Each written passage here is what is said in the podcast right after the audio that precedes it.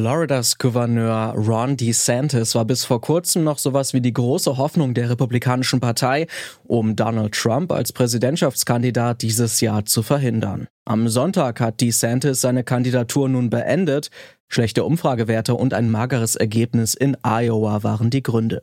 Und so haben Nikki Haley und Donald Trump, die beiden letzten Bewerber für die Nominierung, auf diese Nachricht reagiert. One fella and one lady left. Yeah! Will I be using the name Ron the Sanctimonious? I said, that name is officially retired. Ein Typ und eine Dame sind also noch im Rennen und keine bösen Spitznamen mehr soll es nun für Verlierer DeSantis geben, so zumindest das Versprechen von Donald Trump. Trump liegt in den Umfragen bei den Vorwahlen in New Hampshire und noch mehr auch bundesweit deutlich vor Nikki Haley.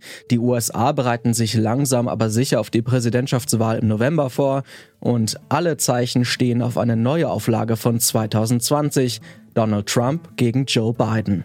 Wie die politische Stimmung in den Staaten ist und wohin das Land steuert, das haben wir zwei ehemalige Kongressabgeordnete der Demokraten und Republikaner für diese Folge gefragt. Ich bin Lars Feyen. Willkommen.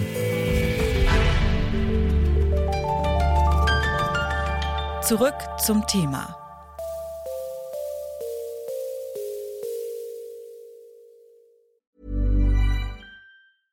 Bitte widmet eure Aufmerksamkeit unserem Werbepartner. Die Suche nach geeigneten Mitarbeitenden kann viel Zeit in Anspruch nehmen, muss sie aber nicht unbedingt, denn man kann sich helfen lassen. Zum Beispiel mit den Premium-Stellenanzeigen von Indeed, denn damit wird eure Stellenanzeige in der Suche sichtbarer und Bewerberinnen und Bewerber werden schneller auf euch aufmerksam. Indeed schenkt euch jetzt 75 Euro Startguthaben für eure Premium-Stellenanzeigen. Klickt dazu auf den Link in den Show Notes. Es gelten die AGB. Die Vorwahlen in New Hampshire diese Woche sind traditionell direkt nach den Iowa Caucuses die ersten Vorwahlen in den USA. So sieht es sogar ein Gesetz in dem US-Bundesstaat vor. Spannend ist es in diesem Jahr vor allem bei den Republikanern. Während Donald Trump in fast allen Bundesstaaten in Umfragen klar führt, hat die ehemalige UN-Botschafterin der USA Nikki Haley im Granite State in den vergangenen Wochen Boden gut gemacht. Tom Davis war lange Jahre Kongressabgeordneter der Republikaner und erklärt, dass die Vorwahlen in New Hampshire traditionell schwer vorherzusagen sind. The difficulty in polling is trying to predict what the electorate will be, and New Hampshire is unique among primaries in that independents and Democrats can vote in the Republican primary. And because the Democrats don't have a meaningful primary, it's a beauty contest, but their delegates will be selected somewhere else. Uh, you may get some crossover that could narrow that gap. Uh, we'll, we'll, just have to wait and see. But at this point, the uh, polling looks very, very uphill for for Haley. And if she loses New Hampshire and loses it decisively, it's difficult to, to see a path forward for her. Spannend könnte also sein, ob Haley bei diesen Vorwahlen einige Demokraten und auch unabhängige Wähler überzeugen kann, für sie zu stimmen. Trotzdem würde es an ein Wunder grenzen, wenn sie Trump die Nominierung noch entreißen könnte. Auch bei den Demokraten läuft alles auf einen alten Bekannten hinaus, nämlich Amtsinhaber Joe Biden. Dessen Team wollte dafür sorgen, dass dieses Mal übrigens in den demokratischen Vorwahlen zuerst in South Carolina abgestimmt wird, Biden hatte New Hampshire 2020 bei den Vorwahlen nämlich krachend verloren und will den Staat so gut es geht vermeiden. Jetzt steht er dort nicht einmal offiziell auf dem Wahlzettel für die demokratischen Primaries. Steve Israel, ehemaliger Demokrat im US-Repräsentantenhaus und Professor an der Cornell University, ist dennoch überzeugt, dass Biden trotz der Schwierigkeiten in New Hampshire der Kandidat der Demokraten im November sein wird. Uh, Joe Biden is uh, going to be the nominee for the Democratic Party. And Congressman Dean Phillips uh, is contesting, but he is an invisible candidate. He's not particularly well known. He hasn't raised the money that's necessary. Uh, and so uh, Republicans will fight it out. I do believe that Donald Trump uh, will have a commanding lead and go into the general election. And obviously, Joe Biden uh, will be going into the general election. Auch wenn Bidens Nominierung tatsächlich nur noch Formsache sein dürfte, seine Gegenkandidaten in der eigenen Partei, die zeigen, dass Biden mit einigen Problemen zu kämpfen hat. Bei den Demokraten selbst steigt die Angst, dass der mittlerweile 81-Jährige einfach nicht mehr in der Lage sein könnte, einen aufreibenden Wahlkampf zu bestreiten. Und die Umfragewerte für Joe Biden sind so schlecht wie für keinen Amtsinhaber seit Jimmy Carter, der bekanntermaßen seine Wiederwahl verlor. Demokrat Steve Israel weist trotzdem darauf hin, dass es bis zu den Wahlen im November immer noch zehn Monate sind, um das Ruder rumzureißen. The election uh, is not for another 10 months. What counts is how people feel going into the election, specifically in the month or six weeks before. Not what polls tell us 10 months earlier, and not even what they may believe 10 months earlier. So there is an eternity between now and when it really matters.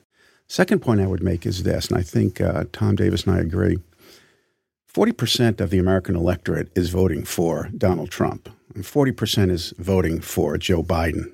This election is settled with 80% of the American electorate. What really matters are the 20% who've not yet made up their mind in six or seven battleground states that are hotly contested. Weder Demokraten noch Republikaner dürften sich also auf einen Generationswechsel an der Spitze einstellen. Doch während bei den Demokraten Vizepräsidentin Kamala Harris wieder mit Joe Biden in den Wahlkampf zieht, ist diese Position bei den Republikanern weiter offen. Wäre es da nicht eine Möglichkeit, dass Trump seine derzeitige Konkurrentin Nikki Haley als Vizekandidatin aufstellen könnte? Republikaner Tom Davis antwortet so. I mean, just the reality of American politics today, it's good to have somebody other than another white male. So I think there's a from Christy Nome, who's the governor of South Dakota. It could be a Nikki Haley who adds a little color to the ticket. It could be a Tim Scott. Uh, there's any number of people out there that I think are auditioning. I take the uh, number four Republican in the House, Elise Stefanik, is auditioning. She just had a bout with the college presidents and kind of won that round. So I don't know what's in his mind. It's hard to get inside Donald Trump's mind in terms of what he's thinking. Haley wäre also neben einer Reihe anderer Politikerinnen wie der New Yorker Abgeordneten Elise Stefanik oder der Gouverneurin Christy Noem eine logische Wahl für Trump. Aber abseits von Personalfragen, welche Themen bewegen die Menschen in den USA vor der Wahl? Für den Demokraten Steve Israel kommt es aus Sicht der Wählerinnen und Wähler vor allem auf den eigenen Geldbeutel an. In fact, there's a poll just came out today as we are having this conversation just a few hours ago It measures consumer confidence. For the first time since 2021, this poll shows voters feeling a little better about inflation, interest rates, and their economic security. But it doesn't matter. It's a poll. What counts is what are those independent voters, those swing voters, talking about at their kitchen tables in October? And if they're saying, you know, inflation's going down, we feel a little better, we have a little bit more money in our pockets, we can afford a vacation, or we just bought another car, then Joe Biden will win. But if they have not yet felt what the data is telling them, then Joe Biden uh, has a real challenge. Solange die Menschen also der Überzeugung sind, dass Biden als Präsident genug für ihr Wohlergehen macht, dann würden sie auch für ihn stimmen. Nur bisher sieht die Stimmung noch ganz anders aus. Wer im November aber gewählt wird, entscheidet sich aufgrund des US-amerikanischen Wahlsystems in nur einer Handvoll von Bundesstaaten, den sogenannten Swing States, die mal demokratisch, mal republikanisch wählen. Tom Davis ist ein gemäßigter Republikaner, dessen Sitz inzwischen von einem Demokraten besetzt ist. When I won my seat, I defeated a Democrat incumbent. When I left, the seat went back to the Democrats. So my behavior was rewarded for crossing party lines and working. Steve took a seat away from the Republicans. That seat now is back with the Republicans now that he has left. So, just in our behavior modification, there was some sort of a reward, or at least not a punishment, for working across lines and showing you could appeal to both sides. You don't have many districts like that. Probably 15 to 20% yeah. max are those kind of districts now. The behavior that gets rewarded is that ideological fervor. I'm right, they're wrong. Uh, I'm not going to compromise. It's my way or the highway. Tatsächlich sind nur etwa 20 Prozent der Stimmen noch offen. Auch das eine Folge der zunehmenden Polarisierung in der US-amerikanischen Gesellschaft. Wie die Vorwahlen in New Hampshire ausgehen, ist wohl weder für die Demokraten noch für die Republikaner entscheidend. Für die Wahlen insgesamt läuft alles auf eine Neuauflage von 2020 hinaus. Der 77-jährige Donald Trump gegen den 81-jährigen Joe Biden. Welche Themen die Menschen in den USA wirklich bewegen, das könnte dabei wahlentscheidend werden. Denn am Ende geht es für viele Wählerinnen immer noch um die eigene wirtschaftliche Situation.